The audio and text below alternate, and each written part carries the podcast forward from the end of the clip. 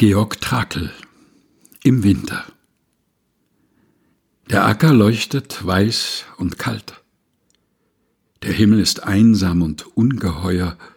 Dohlen kreisen über dem Weiher und Jäger steigen nieder vom Wald. Ein Schweigen in schwarzen Wipfeln wohnt. Ein Feuerschein huscht aus den Hütten, bisweilen schellt sehr fern ein Schlitten, und langsam steigt der graue Mond.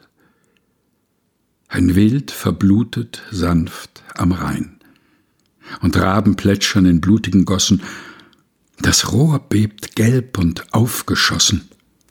Frost, Rauch, ein Schritt im leeren Hain. Georg Trakel im Winter. Gelesen von Helga Heinold.